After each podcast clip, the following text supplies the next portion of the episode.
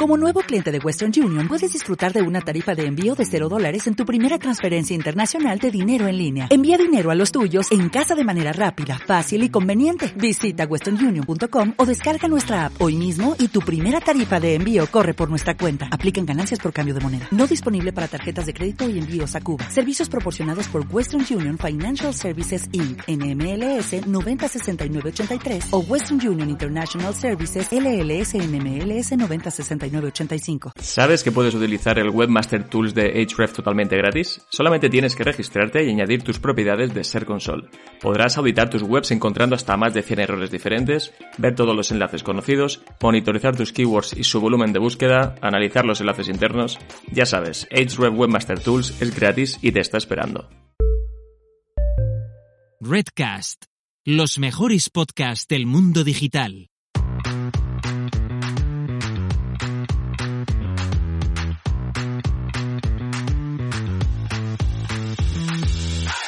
Muy buenas, ¿qué tal? Bienvenido y bienvenida al episodio 71 de SEO desde cero, el podcast con el que cualquier persona puede aprender sobre posicionamiento web, posicionamiento en buscadores, posicionar una web en Google y da igual si ha hecho algo de SEO alguna vez o es completamente nuevo en este mundo. Te habla Alex Serrano, de alexserrano.es. Me puedes encontrar en Twitter en arroba alexserramar. Soy consultor SEO y profesor de SEO en Aula CM y Núcleo Digital School. ¿Qué tal? ¿Cómo estás? Nuevo episodio, episodio ya 71. Seguimos también en SEO desde cero.club, en el podcast Premium, con, con episodios exclusivos. A tope, de hecho, esta semana hemos decidido juntos en el Telegram que vamos a hacer un episodio especial con uno de los miembros de la comunidad, porque al final esas conversaciones que se generan en Telegram salió algo bastante interesante y se está cociendo ese episodio. Va a ser un episodio en el que hablaremos sobre velocidad de carga, maquetadores visuales, elementos que hacen que una página sea más lenta y lo, lo, voy a hacer con uno de sus miembros que es desarrollador y sabe bastante del tema. Así que ojo con esto porque puede ser un episodio súper, súper interesante. Y otra cosa que va a pasar esta semana en el Premium va a ser que vamos a realizar un sorteo entre los suscriptores de una licencia de una herramienta concreta, no voy a decir cuál, durante un año. Así que también, aparte de todos los episodios exclusivos y todo lo que se va cociendo en el Telegram, pues también un pequeño regalo para esos suscriptores que ya forman parte de SEO desde cero.club. Y antes de dar paso a la entrevista, sí que me gustaría contar que hace unas semanas salió el estudio de Link Building anual que suele publicar PubliSuites con datos súper interesantes. En este caso ha sido un estudio basado en los hábitos de compra de 2.447 anunciantes de PubliSuites y en más de 36.000 post patrocinados. Algunos datos súper interesantes que yo creo que os pueden venir muy bien a la hora de hacer campañas, de hacer link building, es que el precio medio de los posts este año, en los posts patrocinados, ha sido de una media de 80 euros. La categoría que más se ha elegido para poner posts patrocinados ha sido la de noticias.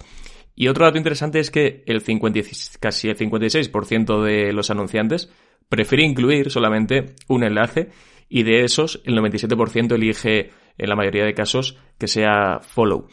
Me llama la atención un dato y es que el 66,5% de los textos ancla que se eligen son de keyword exacta, algo que normalmente yo siempre digo que, bueno, no es lo mejor hacerlo siempre y que hay que abogar por otros tipos de anchor text, como el de marca, por ejemplo, que en este caso es el segundo más utilizado, con un 15%.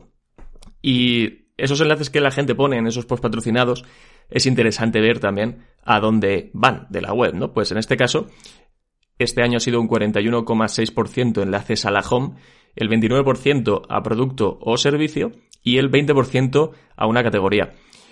Hay una subida, importante de un 18% de los enlaces a producto y a categoría respecto al año anterior. O sea que parece que va ganando terreno este tipo de enlaces y no tanto los que van a la home, que aún sigue siendo la que más recibe, ¿no? Yo creo que estos datos sin duda pueden venir muy bien y estos, este estudio que hace PubliSuisse todos los años viene muy bien porque así entendemos cómo funciona el sector, cómo lo está haciendo la gente y también ver un poco cómo podría estar haciéndolo tu competencia. Así que recuerda que si quieres hacer este tipo de campañas tú también, puedes hacerlo con un 15% de saldo extra en PubliSuites con el cupón SEO desde cero. Y en cuanto al episodio de hoy, Hoy estamos ante un episodio diferente, podríamos decir, un tema que no he tocado nunca en el podcast y que es muy interesante. Además, cuento con una persona que sabe muy bien de, esto de ganarse la vida en Internet gracias al SEO. Él es Alfonso Ojeda y lo puedes encontrar en impostores.club. te adelanto que es difícil escuchar a alguien con tanta cordura y coherencia hablar sobre el concepto de vivir de Internet, porque se habla mucho de eso, hay, bueno, un poco de todo en, Internet, pero escucharlo de boca de alguien que lo consigue y además que te lo cuenta con los pies en la tierra es bastante complicado. Para mí fue un placer charlar con Alfonso y espero que también sea para ti un placer escucharlo. Por cierto, en este episodio no habrá vídeo de YouTube porque hubo un pequeño problema con mi vídeo pero bueno, lo sigues pudiendo escuchar, así que venga, vamos ya con la entrevista a Alfonso Ojeda.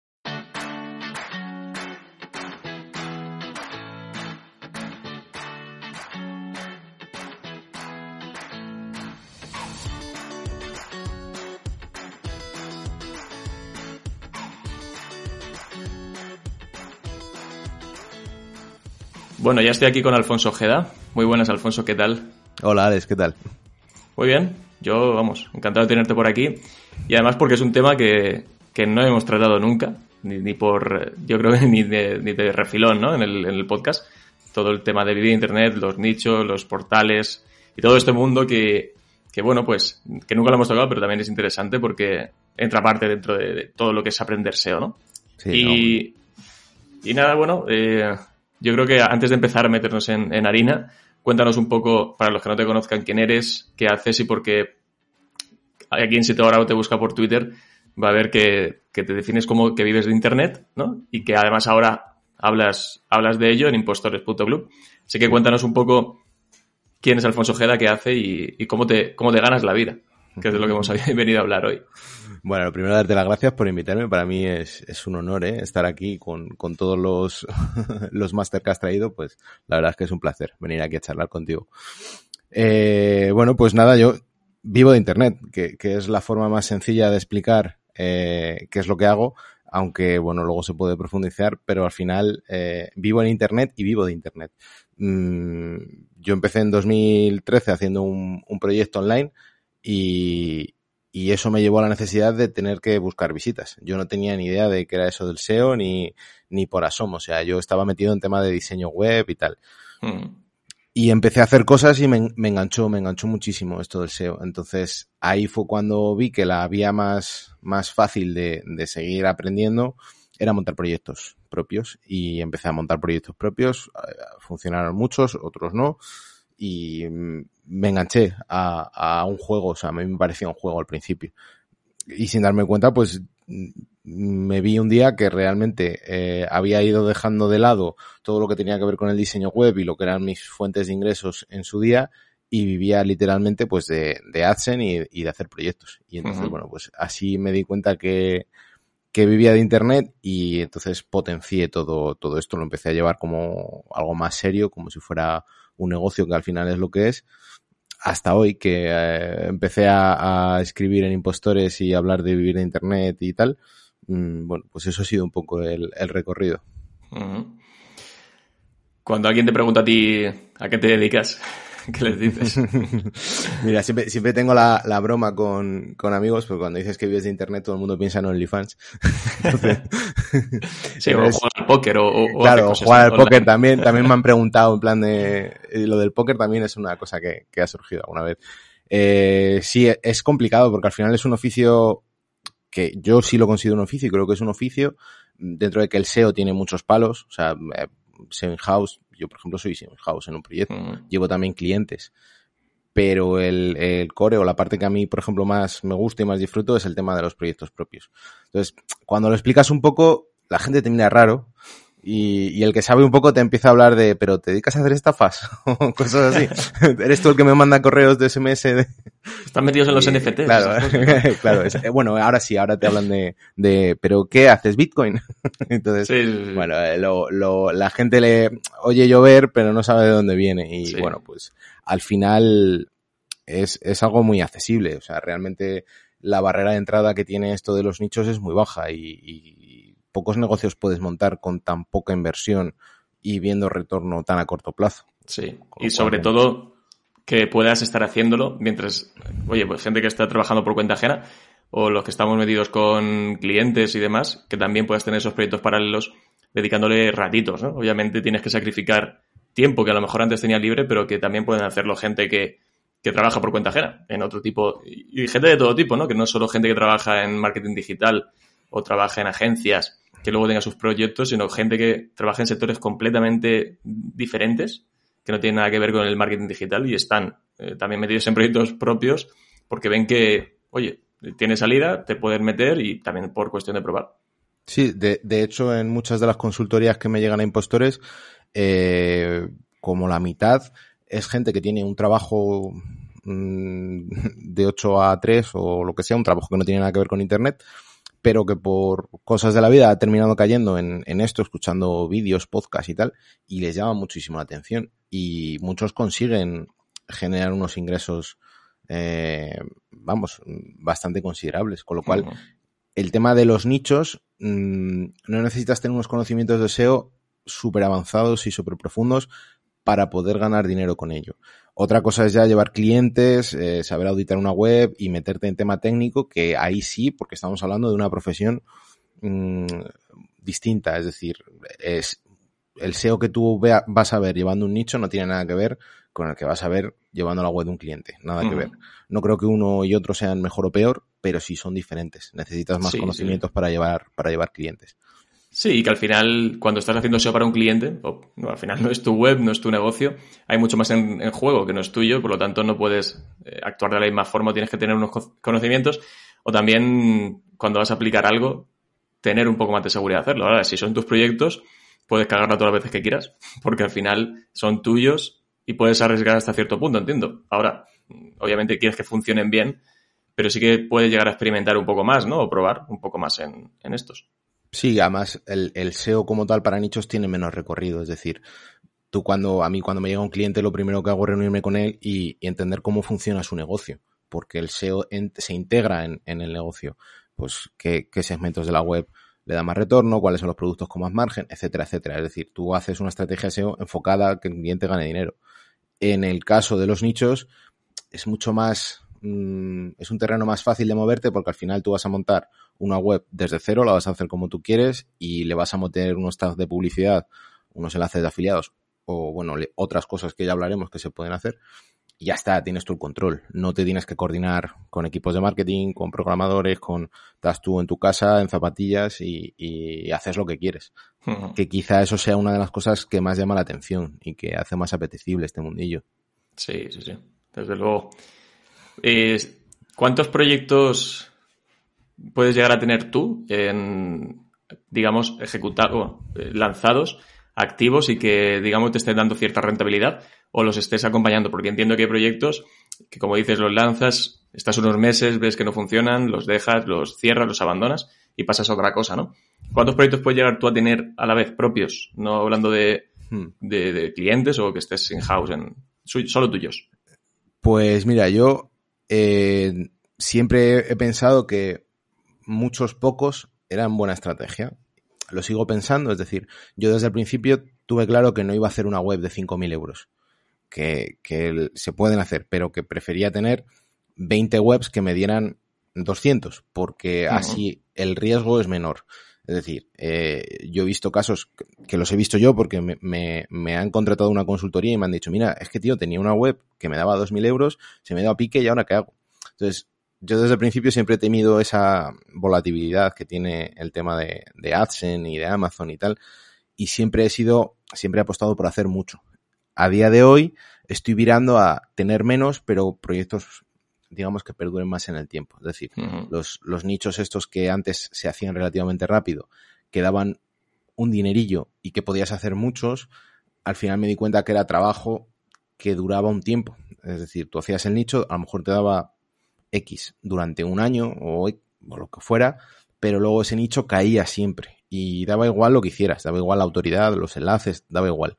Son como nichos que tienen mucho dancing, entonces entran y salen, entran y salen.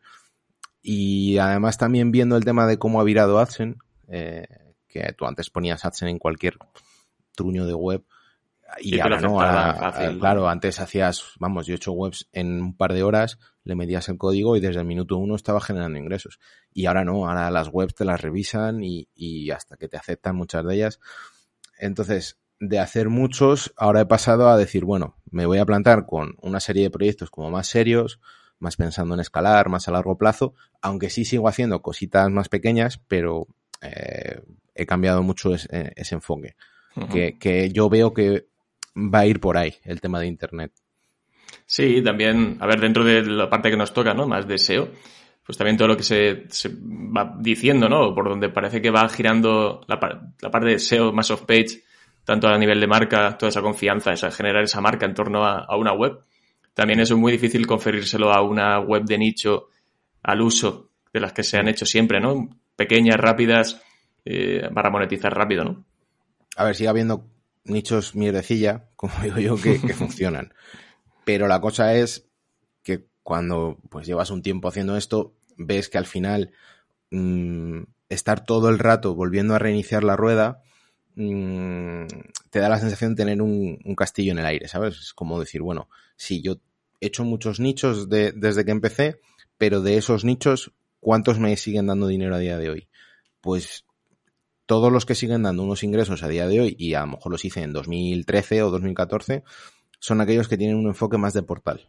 Eh, y eso se mantiene en el tiempo y son, webs mm, de una temática concreta que, que, tienen un cierto volumen de URLs y que se mantienen, o sea, sin hacer nada, ahí siguen más o menos, evidentemente no están donde estaban al principio porque los he dejado de trabajar, pero tienen un montón de tráfico porque atacan un montón de keywords y entonces ese tráfico, por ejemplo, con AdSense, tú con AdSense no necesitas estar primero para que te dé ingresos, necesitas tráfico. Entonces, como es tanto volumen, pues termina dando, termina dando ingresos. Y esos son los, el, tipo de proyectos que yo estoy, tratando de, bueno, dar, dar más importancia dentro de los nichos que tengo.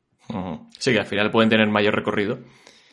¿No? Y, que puedas pensar que a, futuro puedan perdurar más. Y, y, dices, oye, el esfuerzo que estoy dedicándole ahora que no sea solo para que a lo largo de un año o a corto plazo me esté dando pasta, sino que también sea esto a largo plazo, sobre todo por ese esfuerzo que le se dedica tantas horas a esto, ¿no? Y, a mejorar y a optimizar y a generar contenidos para que digas, hostia, dentro de un año te volverá a empezar con otro y otro y otro y otro, pues. Claro. No, y sobre todo cuando empiezas, a ver, evidentemente, cuando vas a hacer tus primeros nichos no te vas a plantear hacer un portal. Mm, aunque bueno, yo es lo que hice. yo me monté webs grandes desde el principio. Pero claro, el, esfuerzo que requiere y el conocimiento que requiere no es lo mismo que hacer un nicho de 10 URLs. Entonces, mm, bueno, pues total. quien empieza tiene más accesible hacer nichos así. Pero mm, lo veo porque tú tienes una web que te la has currado y tal y te está dando dinero y seguramente esa web en un año esté tumbada. Por norma general, suele pasar. Sin embargo, si lo enfocas de otra forma, si, si piensas más en contenidos en un portal grande, eso se, no sé, como que se comporta mejor. Muy bien.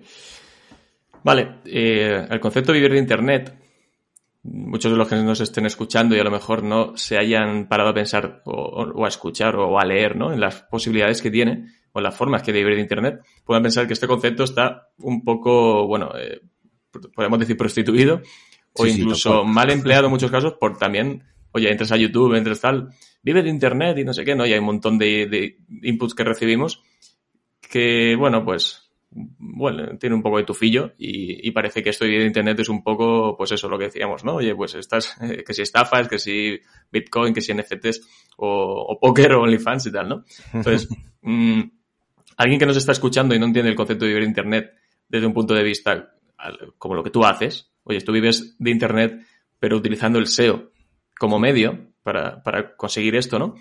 ¿Qué les dirías? Es decir, ¿qué, qué, ¿Qué, concepto entendemos por vivir Internet? ¿Qué es exactamente? Bueno, yo, he visto y además eh, en, los, últimos años hay un boom de gente hablando de vivir de Internet que viven de Internet diciéndoles a otros cómo vivir de Internet. Pero pocos viven de Internet realmente. tengo localizado a unos cuantos que, te hablan de cómo ganarte la vida por Internet, formas de ganar dinero por Internet. Y es como, mm, ya, pero ¿y tú cómo te ganas la vida? haciendo vídeos de cómo ganarte la vida por internet. A mí eso me hace sospechar. Eh, hay muchas formas de ganar dinero por internet y no ganar dinero del típico que antes hacía de lo de las encuestas y ganabas 10 euros. No, no, de que tu, sueldo, claro, de que, realmente vivas de eso. Y, además es un sector, el sector tecnológico y en concreto mm, la parte que a mí me toca, es, yo creo que está por explotar y además mm, hay muchas oportunidades yo me, yo me centro en hacer webs y posicionarlas mediante SEO y ponerles publicidad como una parte. Pero también tengo e-commerce, tengo webs de afiliación de Amazon mm, y otras cosas. Por ejemplo, puedes alquilar webs eh, para temas de servicio local, mm, puedes vender infoproductos o servicios. Por ejemplo, si tú tienes, yo qué sé, mm, eres redactor, pues puedes vivir de Internet haciendo una cartera de clientes, moviéndote dentro del sector de los que viven de Internet. Y, es algo que además, a nada que sepas escribir un poco y sepas moverte, puedes tener un sueldo bastante decente mm, y eso es vivir de Internet. Yo la parte que cuento en Impostores es, si quieres, si te interesa esto de vivir Internet y tu vía es montar webs propias y escalarlas con SEO, pues bueno, yo te hablo de eso. Hmm. Pero hay mil formas.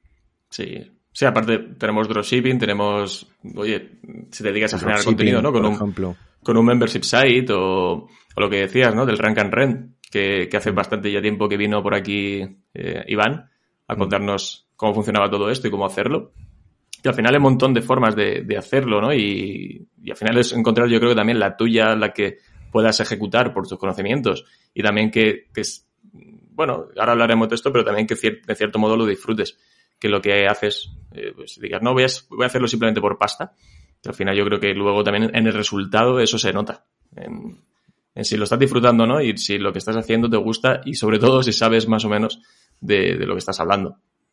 Sí, también lo que lo que más cómodo te, te, sientas. Al final ya no es que te guste, porque al final uno de los errores que yo veo mucho de la gente que empieza es que monta nichos de cosas que le gustan. Y eso es, eso es eso nos ha pasado a todos, o al menos a mí me ha pasado, lo veo mucho y, no es cuestión de que tú cojas un hobby o algo que te gusta, hables de ello y ganes dinero. Ojalá, pero no funciona así. O sea, a ver, que podría, que podría cuadrar que justo tú, claro. a lo que te dedicas o lo que te gusta, es muy monetizable, ¿no? O que esa temática justo tiene mucha salida o, no tiene mucha competencia o bueno, tal. Pero otra cosa es que justo lo que te guste eh, claro. Oye, o, por AdSense no hay por dónde sacarle partido, ¿no? Y eso claro. hay, que, hay que entenderlo. Yo he caído en ese error. Por ejemplo, a mí me gusta mucho la historia del arte. Uno de mis primeros proyectos fue sobre historia del arte, diseño, pintura y tal. Y no fue a ningún sitio. Porque al final, realmente las cosas que son rentables en AdSense, dudo yo que haya gente que le gusten ese tipo de cosas, pero las tienes que hacer. Porque mm. es lo que, lo que da pasta. Entonces, al final lo que te tiene que gustar es un poco el sistema. Eh, a mí lo que me gusta es ganar dinero. Y si para eso tengo que hacer una web de algo aburridísimo, pues la hago.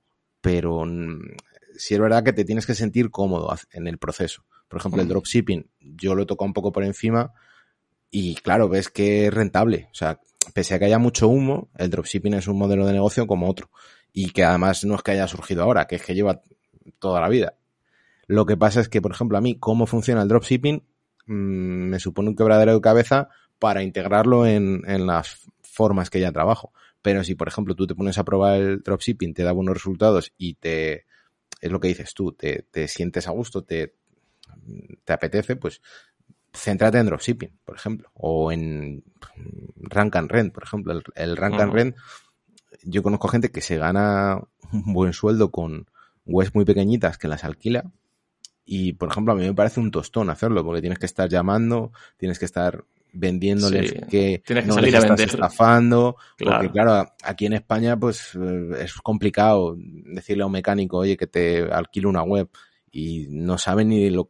Piensan que les estás intentando vender, crece pelo o algo así. Sí, sí, sí. Yo creo que esa es una de las partes más complicadas y de hecho cuando vino Iván le hice mucho hincapié en esto, decir, oye, ¿cómo llegas tú, una vez que ya tienes posicionada la web, a vender esto, no? Porque dices, oye, oye, si, si tienes la oportunidad de conocer a alguien ya dentro de un sector y tienes cierta confianza con esa persona, tienes un contacto, oye, tengo esta web, esto funciona así más o menos, pero ir a puerta fría a alguien que no conoces en ciertos sectores que siempre ha sido muy offline y decirles, oye, tengo esta web, te van a llegar leads, tú me pagas al mes por tanto, cortocircuitan un poco, ¿no? dices, ¿qué? ¿Qué me estás diciendo?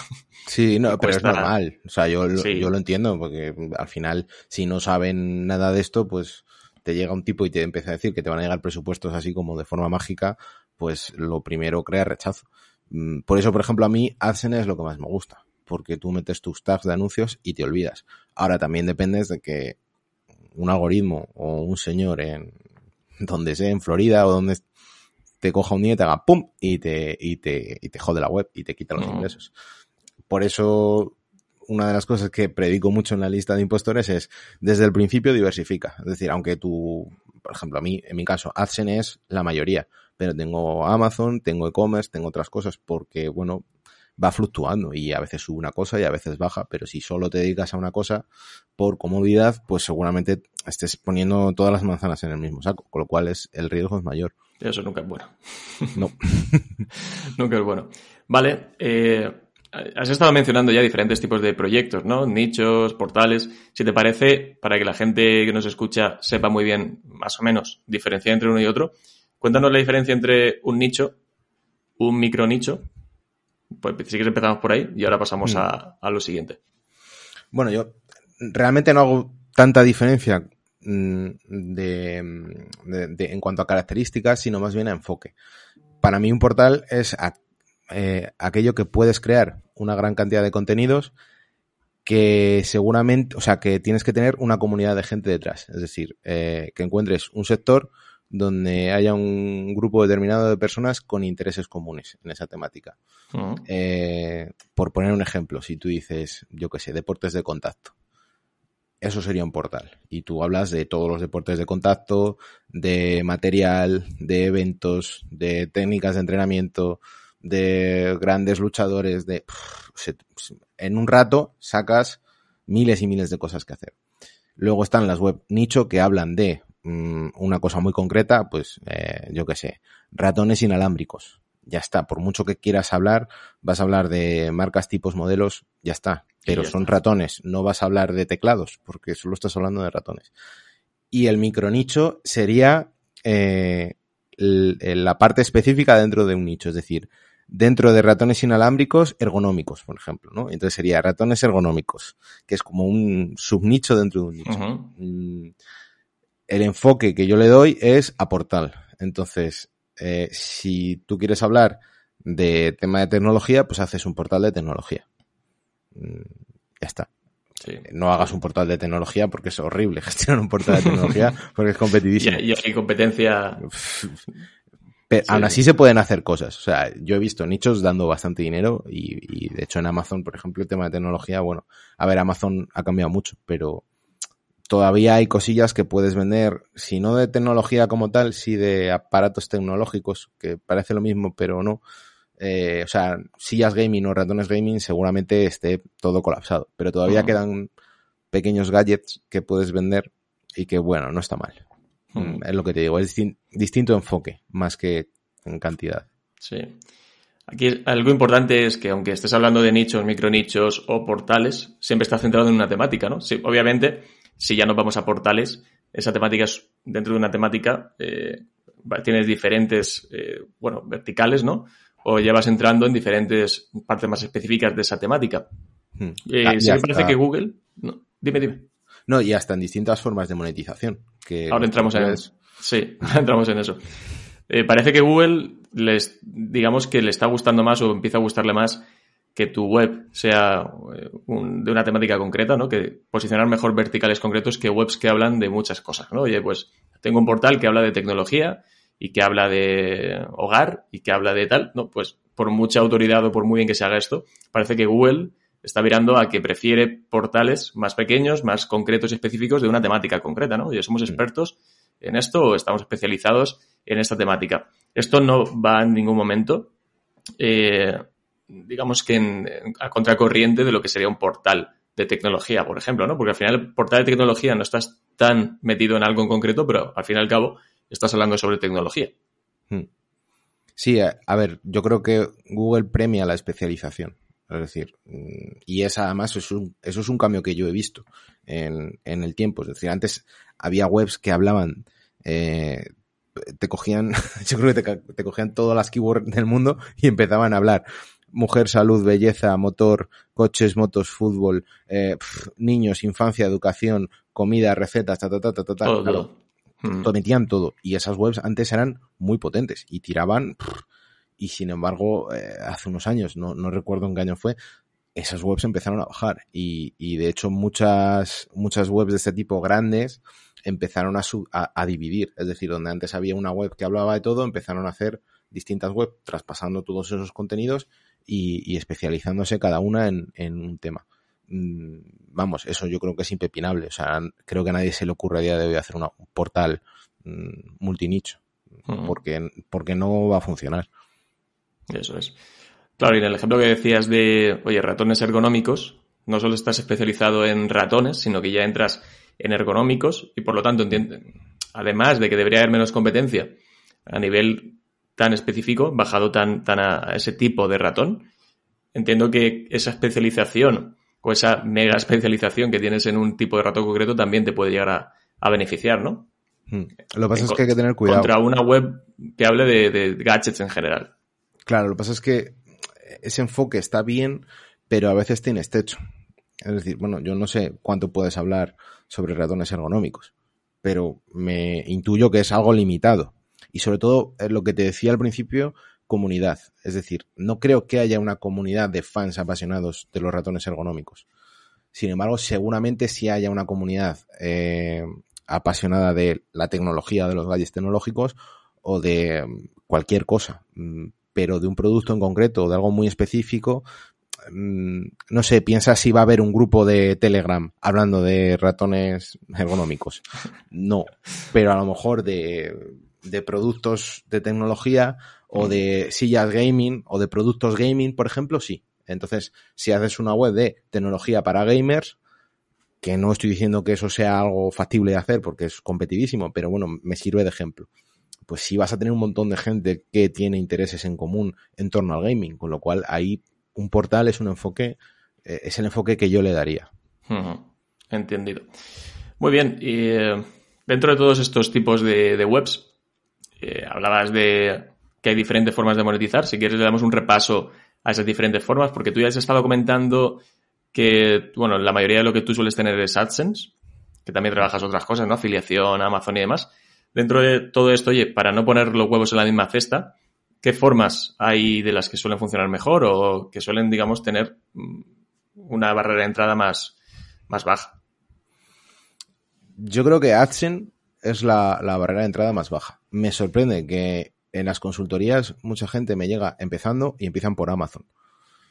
Y, y AdSense les suena a magia oscura. Cuando quizás porque yo empecé así, pero a mí me parece mucho más sencillo hacer una web de AdSense y monetizarla con AdSense que con Amazon, que, que ya requiere que el, que el, producto convierta, que la web convierta. O sea, entra un factor que puedes manejar peor, pero al final mm, una web de AdSense, si la enfocas bien desde el principio, es que pones los anuncios y te olvidas. Mm, me, parece más fácil. Claro, mm. eh, formas de monetizar hay muchas. Por ejemplo, a mí me gusta mucho el e-commerce, pero claro, gestionar un e-commerce es complicado. yo tengo algunos e-commerce de producto propio, producto que tengo yo, eh, y, eso es maravilloso, porque ahí ni siquiera entra el factor del SEO. Yo les hago SEO por, por DG profesional y porque al final es un canal más de adquisición de usuarios, pero mm, gente que esté empezando y que a lo mejor tenga una idea de, de, un producto que, voy a decir una tontería, pero por ejemplo, si tú fabricas jabones en casa, por decir algo, mm, pues dices, monto un e-commerce de jabones personalizados y le meto Facebook Ads y ya está, yo me hago el jabón en casa y lo mando. Eso es un modelo de negocio que es relativamente fácil. O sea, relativamente mm. fácil según si comparas con negocios tradicionales. Es decir, abrir un bar, te estás metiendo en una inversión enorme hasta que recuperas. Sin embargo, vender jabones, pues no tienes mucho que perder y, y, seguramente tengas un retorno bastante rápido. Así Son, son las que a mí más me gustan. Dentro de, mm, bueno, siempre se habla, al final cuando se mete Publi en una web, se habla de AdSense y cuando se mete afiliación se habla de, de Amazon. No sé si has tocado otras redes de publicidad, otras redes de afiliación que puedas comentarnos. Conozco otras redes porque he tenido mm, consultorías con gente que trabaja con otras, con Awin me parece que es la, es la más conocida. Eh, Hotmart también tiene su... Hotmart es muy interesante porque tiene afiliación para cursos. Entonces, si tienes un poco de ojo, puedes montar webs que vendan cursos de, yo qué sé, eh, curso de pilates para embarazadas. Y si lo montas bien, le, vas a, le vas a sacar más rentabilidad que a, que Amazon seguro, porque Amazon, o sea, para mí Amazon es una vía de entrada si estás empezando en este mundillo y para testear nichos. O sea, yo a día de hoy monto muy poquitas cosas de Amazon y las monto con, con pensando en que si eso da funciona en Amazon, lo, lo meto a dropshipping. Mm. Y, es una forma de validar. La diferencia, claro, validas y una vez validas, dropshipping, pues claro, es que la diferencia es mm, abismal. Hay muchas formas. Es, eh, es, que es lo que digo, que, que, al final es que ganarte la vida en Internet mm, no hay un solo camino. Tienes que ir mirando y, y además viendo cuál se te da mejor, cuál tienes más resultados. Sí, también buscar el... Oye, que a veces nos vamos tanto a, a estas redes de afiliación, que son las más conocidas o son las más accesibles, pero luego hay tiendas concretas que tienen su propia afiliación montada. También. Y dices, oye, estoy especializado, yo qué sé, en, muebles, me voy a una tienda de muebles que tiene su propia red de afiliación y trabajo de esta forma, ¿no? Y que incluso seguramente te den más, claro. más comisión que Amazon, porque ya sabemos cómo están las comisiones de Amazon y, ¿no? y que suelen, no, suelen ir para arriba precisamente. Claro. Y servicios, por ejemplo. Eh, pongo el ejemplo del hosting que está quemadísimo, pero tú puedes mm, vender afiliación a un hosting y, ganar un buen dinero. Y ahí pagan mucho más. Y encima te pagan de forma recurrente, porque tú vendes el producto de Amazon una vez. Pero si llegas a un acuerdo con un hosting y tú vendes un cupón y te pagan un X por ciento de cada usuario que renueva ese hosting, pues hombre, mm, hosting no es el mejor caso porque está petadísimo.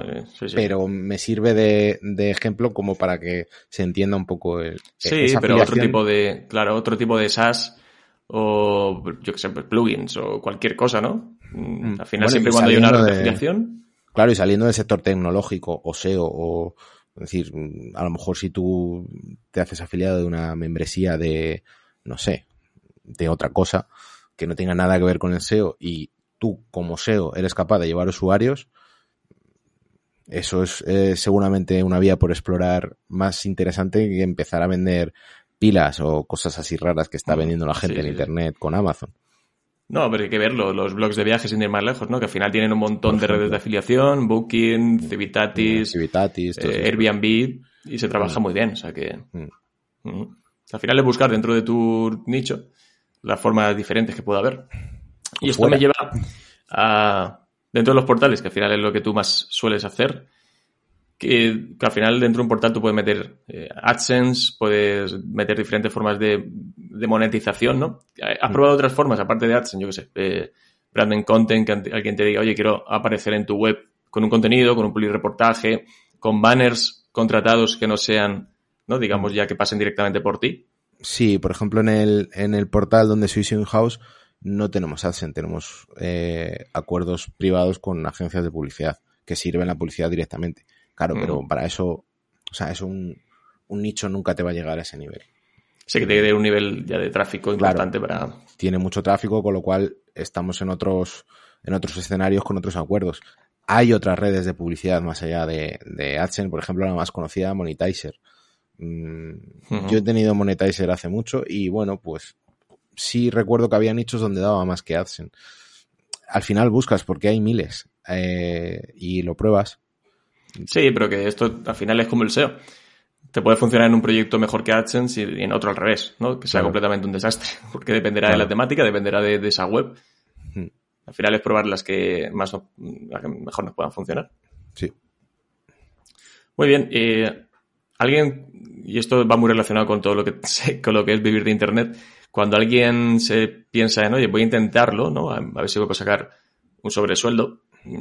Normalmente cuando te pones a buscar información o te surgen estos vídeos, formaciones y demás, tienden a contarte solo la parte bonita. Es decir, oye, pues en tantos meses vas a estar regalando dinero o te tienes que ir a Twitter directamente, ¿no? Que al final lo que no sueles ver son gráficas que van para abajo o meses horribles, salvo que son muy contados. Mm. Sueles, oye, mira qué bien me va este nicho, mira mi mi, cuenta de AdSense cómo, cómo va para arriba, ¿no? Y lo que voy sacando todos los días. Todo eso es lo bonito, eso es la parte chula, pero detrás tiene que haber una, unas sombras, ¿no? De decir, oye, alguien que se va a meter en esto, qué cosas tiene que tener en cuenta y, qué cosas pueden llegar a pasarte para que a la primera hostia que te des no digas, va, lo dejo todo y vuelvo a lo que estaba haciendo antes. Bueno, sí, eh, yo creo que hay que hacer más apología de la derrota. Es decir, en, en Twitter al final es lógico, es una vía de exposición donde tú mm, muestras éxitos. Pero para alguien que está empezando, quizá le sirva más los fracasos. Es decir, mira, este tipo lleva 10 años y también se la sigue pegando. Yo me la sigo pegando. Es decir, eh, llevo 10 años haciendo proyectos online y sigo teniendo más errores que aciertos. O 50-50. Es decir, yo no conozco a nadie que tenga el ojo tan, tan, tan entrenado como para mm, ir mm, un acierto detrás de otro. Es que Internet es así.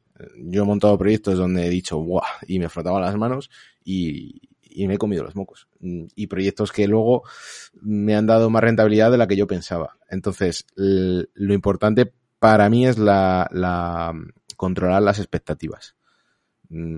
Porque yo estoy seguro que un alto porcentaje de gente que intenta vivir de Internet mm, no, no llega a pasar ni del primer año. Estoy convencidísimo. Por gente que he ido conociendo. Y además, eh, sabes que hay gente que se va a quedar en el camino porque piensa que esto es fácil y es rápido. Porque entra a Twitter y ve que todo el mundo es exitoso porque llega a YouTube y todo el mundo lo hace fácil y es la hostia. Y entonces, eh, de forma inconsciente, asumen que, bueno, esto es algo que me voy a esforzar un poquito y enseguida me va a dar dinero. Y a ver, yo no te digo, yo he conocido gente que en tres meses está ganando dinero, sí, yo, por ejemplo, debo ser más tonto, pero a mí me costó un año ganar un sueldo eh, solo de Internet. Bueno, pues mm, cada uno tiene un recorrido. Eh, lo importante es saber que esto no es una cosa de magia, que es un trabajo como cualquier otro. Entonces, bueno, pues... Mm, sí, que puede tener el clavo y justo tú, a los tres meses que te esté yendo muy bien, también tener en cuenta que a veces igual que suben ciertas cosas, bajan igual de rápido. y también hay que tener en cuenta que al final estás expuesto a. y que no depende todo de ti, que al final depende de un algoritmo, depende de que Google quiera cambiar ciertas cosas, depende de redes de afiliación que cambian las condiciones y al final te puede estropear la mitad ¿no? de, de lo que estabas ingresando. Y, y, tener en cuenta también que no todo el mundo va a conseguirlo tan rápido, que tu caso puede ser más lento, pero al final lo que decías tú hace, unos, hace un rato. Eh, pesar a largo plazo proyectos que tengan más recorrido, no que sea pan para hoy para mañana. Y, sobre todo que, esto al final es una profesión, vas aprendiendo. Mm, lo, a mí lo que me engancha de SEO, por ejemplo, es que no paras de aprender cosas nuevas. Es decir, mm, tú te puedes especializar mucho en una parte del SEO, pero siempre va a haber una en la que, en la que coges. Y cuando te metes en esa parte, empiezas a ver que es todo un mundo nuevo. Mm, con lo cual, llegar a manejar una serie de habilidades que te permitan vivir Internet tiene un recorrido. Entonces tienes que pensarlo con, con paciencia. Yo el discurso este de quemar las naves me repatea porque ves gente que lo deja todo para montar una web de Amazon y dice, pero bueno, estamos locos, tío. O sea, al final es cuestión de, de, de ser cabezón, en cierto, cierto modo. Es decir, yo pruebo fracaso, pruebo fracaso, pruebo fracaso y cuando consigo un éxito, sigo no me siento, porque también he visto mucha gente que mm, hace unas cuantas webs, una le da dinero y a vivir. No. Mm, y es que antes o después eso se te va a ir, tienes que seguir, tienes que seguir. Mm, es, es más de cómo asumes tú el discurso de todos los que están ahí vociferando en Internet diciendo cosas que, que y, y, lo que haces, que lo que va a pasar es, si tú te metes pensando que esto es llegar y besar el santo o que una vez consigas ganar mil euros ya lo tienes todo hecho, te vas a pegar un ostión, pero enorme. Mm, hay que seguir trabajando. Mm. Em, te iba a preguntar, te podría preguntar a preguntar, oye, ¿cómo ves el futuro de, estos tipos de negocios? ¿no? Pero no tiene sentido porque el futuro es muy incierto y más en este sector, más en Internet. Pero sí que te preguntaría el presente. Es decir, a día de hoy, tal y como está el SEO, tal y como mm, se plantean las cosas Google, cómo han ido cambiando estos últimos años las cosas y también por tu experiencia, ¿Cómo ves a, nivel eh, ahora mismo a los nichos a la hora de trabajarlos? Sobre todo la parte de SEO, ¿no? Me interesa toda la parte de marca, que parece que cada vez es más importante. Ya no solo yo creo que por SEO, ¿no? Sino también por la confianza del usuario. Y yo ah, hago una búsqueda, entro a una web y veo que es el típico nicho mierdero, como te he dicho antes, de mierdecilla. Eh, típico de mejores, no sé qué, punto com. Que al final, también por tema de diseño o por tema de marca, que no hay una marca detrás, no, no sabes ni siquiera quién está escribiendo.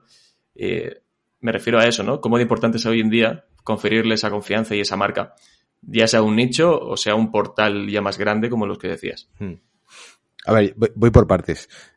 cuando yo empecé a hacer nichos ya de decir, estoy haciendo nichos, que fue por 2013, el SEO ya estaba muerto. Entonces, todos los mensajes catastrofistas de esto se va a acabar, esto, yo los llevo escuchando desde el principio, que, que a lo mejor un día se acaba, no lo sé, pero de momento yo es lo que sé hacer y es lo que hago. Y como yo, muchas personas que se dedican a esto. Más que acabarse, creo que va evolucionando. Es decir, el SEO de 2013 no tiene nada que ver con el de 2022. Nada que ver. Y tú al final te adaptas a lo que... Y te vas adaptando, no hay otra. Es decir, mientras exista gente que busca cosas en Internet, habrá gente que posicione determinadas webs para esas consultas. Salvo que eso cambie un día, de momento el SEO no creo que se acabe. Y luego sobre lo de la confianza y lo de el tipo de webs con marca y tal, a ver, al final es cuestión de que los, los SEO vamos al ritmo que marca una empresa privada que es Google, que gestiona algo tan importante como todas las búsquedas en Internet a nivel mundial. Es decir, a mí un discurso un poco raro que es como los SEOs estáis pervirtiendo Internet, estáis llenando Internet de mierda. Bueno, es que hacemos lo que Google dice que hay que hacer. Es decir, no es tanto culpa de los SEOs, sino culpa de cómo funciona el algoritmo.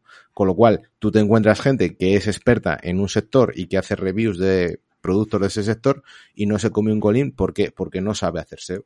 Sin embargo, un SEO desde su casa te monta un nicho de ese sector y como lo sabe posicionar, se pone por arriba. ¿Eso es justo? No, pero es como funciona. Entonces. ¿Y no crees, que que justo has dicho esto de las reviews, que con, este, por ejemplo, la actualización que hubo hace poco de Product Review, Google intenta poner un poco de, justicia. Claro, eh, relativa, ¿no? A ver, Google al final lo que quiere es dar la mejor respuesta ante la búsqueda del usuario y es lógico. Con lo cual va a hacer siempre todo lo posible por encontrar que la respuesta que da sea la mejor. Autoridad, confianza, eh, es, es normal. Mira lo que pasó con el Medical Update. Antes hacían, se hacían nichos del tema médico que había hasta barbaridades por ahí. Y ha metido un hachazo. El Your Money, Your Life mm, e, es parte de esto. Las reviews es que es lógico. No es normal que alguien que no sabe ni lo que es un ordenador te haga una review de los 10 mejores ordenadores, porque es absurdo. Aunque también allá donde hay un sistema de ranking, da igual si es Google o si es los productos de Amazon, hay forma de manipularlo. Y yo creo que eso va a ser muy difícil de, de controlar yo creo que sí es bueno hacer webs que detrás tengan un respaldo, mm, una marca, una confianza, mm, es necesario, pero también es manipulable. Mm. Mucho EAT, mucha historia, pero eso es manipulable. sí, sí, sí. Y al final eh, tiene sentido, ¿no? Que si Google mete mano a toda la parte de tema medicina o de Your Money, Your Life o de productos, porque al final toca dinero, toca, pero también va a depender, y eso se está viendo y no sabemos eh, cómo evolucionará, a toda la oye, qué temática, ¿no? Porque hay temáticas más delicadas que otras, a lo mejor comprarte un ratón eh, tal, pues es menos, tiene menos incidencia en tu vida, claro, ¿no?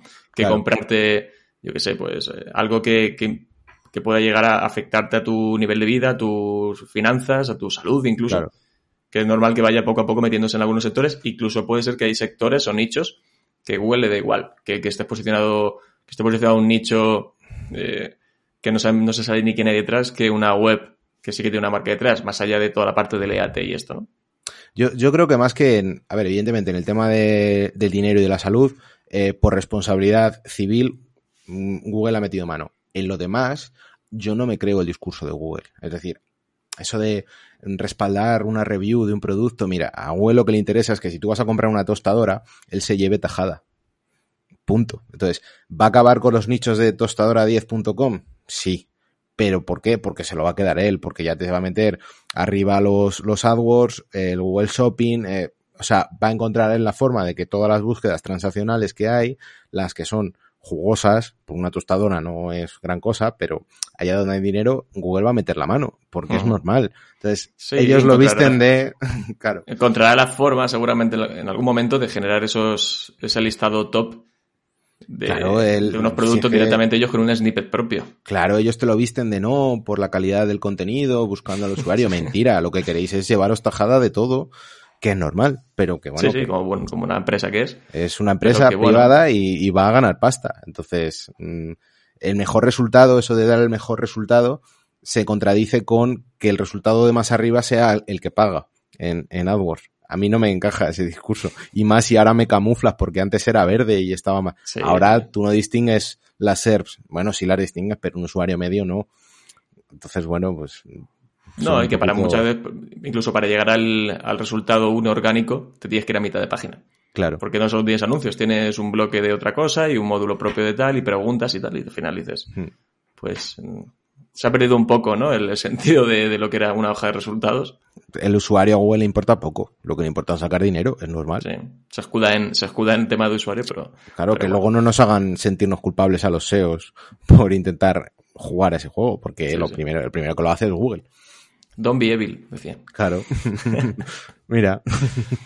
Muy bien. Eh, mm, alguien que nos está escuchando dice, bueno, eh, yo lo está pensando, ¿no? Está dándole vueltas en, montar algo, un nicho, un, proyecto, un portal, porque aunque diga Alfonso que, a lo mejor no tiene por qué ser lo que más me gusta, pero me, encanta este tema y voy a intentarlo empezar por aquí para ir probando. ¿Por dónde empezarías un proyecto? Es decir, te, te sientas delante del ordenador y, no sé, te pones a analizar la competencia, hacer keyword research, ver, eh, no sé, ¿por dónde podríamos empezar? Bueno, yo lo, primero que, que, hago para hacer un proyecto online es ver si le voy a sacar rentabilidad mm, y cómo se lo voy a sacar. Es decir, es lo que te decía, yo uno de los errores que cometí fue montar una web de historia del arte, que eso es inmonetizable. A ver, a día de hoy se me ocurrirían formas de monetizarlo, pero mucho, mucho más complejas. Entonces, tú dices, venga, me tiro a la piscina, voy a empezar, voy a intentarlo. Vale, primero busca si eso que se te ha ocurrido es monetizable, con anuncios, con afiliados, con lo que sea, pero primero mira si vas a ganar dinero, porque a lo mejor te encuentras en que trabajas un tiempo y cuando llegas a tener usuarios dices, anda, si esto no, no da dinero ni para atrás. Con lo cual, eso sería lo primero. Vale, y luego ¿En qué momento decides si es viable, ya no solo a nivel monetizable, ¿no? Oye, tiene vías de monetizar, ok, a nivel competencia. ¿Cómo analizas esto? Decir, oye, mm, ¿o en qué punto dices no me voy a meter aquí? Porque por mis recursos, por el tiempo que le puedo dedicar, no voy a poder luchar contra esta competencia que hay. O si en cambio dices, ah, pues sí parece que me puedo llegar a meter aquí. A ver, e-, es complicado dar como unos tips porque al final yo creo que eso depende mucho de la experiencia. Mm, y que, por ejemplo, yo, yo cuando dudo de si meterme o no, me meto. Y ante la duda, pues me meto y pruebo. Siempre con haciendo un proyecto mínimo viable, es decir, no hagas toda la web y te pases horas haciendo una web enorme, sino que elige aquello que hace como la reducción al mínimo posible del proyecto para que te sirva para testear. Si ves que tienes posibilidades, ya escalas y amplías. Mm, hay muchas veces que tú analizas las SERPs, analizas la competencia, ves el tipo de keywords, ves normalmente donde más dinero hay, hay más competencia, eso es así. Entonces, eh, es, muy difícil que tú descubras un unicornio. O sea, si tú descubres o tienes una idea de algo donde no hay ya gente, seguramente ese algo mm, no de dinero. Es así. Es muy raro que descubras pepitas de oro que puede ser, porque lo bueno que tiene Internet, que es un pastel muy grande, entonces todavía quedan trocitos de pastel para todo el mundo. Ahora, tú llegas a un sitio, ya hay gente haciéndolo. Bueno, pues eso quiere decir que por lo menos si ya hay gente haciéndolo es porque da dinero, con lo cual ya has validado la idea. Pero claro, esa gente qué recursos tiene, qué trayectoria tiene. Claro, no te metas a competir con gente que tiene una capacidad de inversión que, que es inasumible para ti, por ejemplo depende de los recursos que tengas tú, así tienes que valorar la competencia que hay. Sí, que no es lo mismo que, la competencia que veas, que a lo mejor dices, bueno, hay tres o cuatro webs que parece que pueden ser competidores, que no es lo mismo que sean competidores, que sea gente como tú, que también se ha montado proyectos, que sean grandes portales, grandes medios de comunicación, que tienen esa inversión y tienen un equipazo detrás, ¿no? No te pongas a competir ahora a lo mejor con, con Shataka porque no te da, no, vas a poder. Y que sobre todo que AdSense, por ejemplo, siempre tienes que tener en cuenta que no necesitas ser top 1 para, para monetizar. Es decir, que si tú haces una web relativamente bien hecha de AdSense y consigue visitas, ya te va a dar dinero. Evidentemente no te va a dar todo el potencial de si te pones top 1 en todo, con diferencia muy notable de ingresos, pero un nicho que entra a las SERPs de forma mm, normalita, eh, si la temática es buena, mm, te puede dar un ingreso. Entonces coges y montas 10 de la misma temática y ya hmm. está. Eso es. Muy bien. Em, si alguien se está planteando montar un tipo de proyecto así, pero está trabajando por cuenta ajena, ¿no? Dice, bueno, voy a probar, porque a lo mejor dentro de unos años, si consigo empezar a monetizar, empiezo a tener ese sobresueldo, a lo mejor incluso llega a ser igual que el sueldo que tengo actualmente. Eh, ¿Cuánto, digamos, tiempo o, esfuerzo va a tener que dedicarle? Decir, oye, yo acabo a las 6 de trabajar. Mm, ¿Cuánto tiempo voy a tener que dedicarle para poder sacar un proyecto medio en condiciones? Claro, es que, a ver, eh, ahí es complicado. O sea, yo, si la duda es si teniendo un trabajo ajeno puedes mm, intentarlo, mi respuesta, o, como yo lo veo, es sí. O sea, sin duda. Lo que pasa es que mm, cuando se habla de, forma general, eh, ser productivo, vivir de Internet, eh, y se dan como mm, tips así muy generales, pero luego cada uno tiene una realidad diferente. Es decir, yo no sé qué realidad tiene una persona en concreto, si tiene niños, si tiene un trabajo que a lo mejor tiene que hacerse tres horas de ida y vuelta, mm, no lo sé. Mm, si sacas tiempo sin sacrificar otras cosas, yo al menos lo veo así, no, no seas gilipollas, es decir, no dejes de vivir para, para tratar de vivir mejor. Si con todo tú encuentras la forma de que vas a poder echarle un ratillo, seguramente si lo haces bien, pues ese ratillo te dé dinero. Mm, mm. Y si no te da dinero, pues no pasa nada. Pero mm, lo, que no me gusta es el discurso de jugarse toda una carta, de decir, bueno, yo cuando venga del trabajo me meto cinco horas todos los días y, voy a por todo porque es que estoy hasta las narices de mi jefe, de mi trabajo, de no sé qué, y es la única salida que tengo. No, porque sí, pero al final mal. Al final estás descuidando tu vida, seguramente tu salud, porque si estás cinco horas después del trabajo metido en tu casa montando esto, vas a dejar de lado el deporte o otras cosas que te, que te hacían bien, ¿no? O llega el fin de semana, estás todo el día metido el fin de semana, descuidas de tu familia. Es decir, que ha dado un punto, ahí algo muy importante, ¿no? Que es dentro de las posibilidades de cada uno, dentro de esa conciliación también y de vivir y de descansar, que también es importante, sacar pequeños ratos para que eso poco a poco aunque tarde meses, ¿no? Pero que mm, veas un porcentaje todos los días que vaya mejorando, pero sin descuidar esas cosas que también son importantes. Porque al final también lo que puede pasar es que no solo estés quemado con tu trabajo, sino que estés quemado con, ese sistema nuevo que estás intentando implementar. Y al final terminas quemado con tu vida en general. Y que no sea la llave de salida a todo. Es decir, si tú piensas que vas a empezar a montar webs porque eso te va a permitir salir de tu trabajo, por ejemplo, es un mal enfoque es un mal enfoque porque te vas a meter más presión de la necesaria. O sea, tú hazlo como una inversión, como, como un hobby, entre comillas, pero un hobby de los que luego dan dinero. Sí. Es decir, no pienses como... que te dé algo de dinero. Oye, te he sacado ya algo, voy a intentar doblar esto, ¿no? Ir cada vez mm. aumentando y a lo mejor llega un día, pero no plantearte esa primera meta de decir, quiero ganar un sueldo con este proyecto. Claro, para mí empezó como un juego, por ejemplo. O sea, yo estaba aprendiendo SEO para el portal que estaba montando pero había cosas que no podía probar en ese portal, evidentemente. Entonces empecé a hacer webs mías para poder jugar y empecé a hacer Black Hat por todo, todo lo que se me ocurría lo hacía. Eh, claro, con eso aprendes y entonces me fue enganchando y sin darme cuenta, porque es que fue así, yo decía, joder, si es que ya en un tiempo estoy ganando lo mismo con mis webs que con el sueldo que tengo. Voy a crecer más. Eso también es cuestión de lo que uno quiera. Mm, si mm. quieres un sobresueldo o si quieres realmente vivir de esto o, o, o, no, o simplemente te gusta el tema de las webs y, joder, yo conozco gente que a lo mejor se saca un sueldecillo y tiene otro trabajo y, y esto no quiere vivir, no quiere ser SEO ni quiere vivir de esto, simplemente le gusta, le entretiene y encima le sacan dinero. Bueno, pues me parece tan válido. Sobre todo no, no quemes las naves, que es mm. mala estrategia. Sí, es peligroso. Mm. Joder, bien, porque eh, ojalá la gente que suele hablar de esto de Internet lo, hiciera con la misma cordura que lo haces tú, ¿no? Iría las cosas mucho mejor, seguro.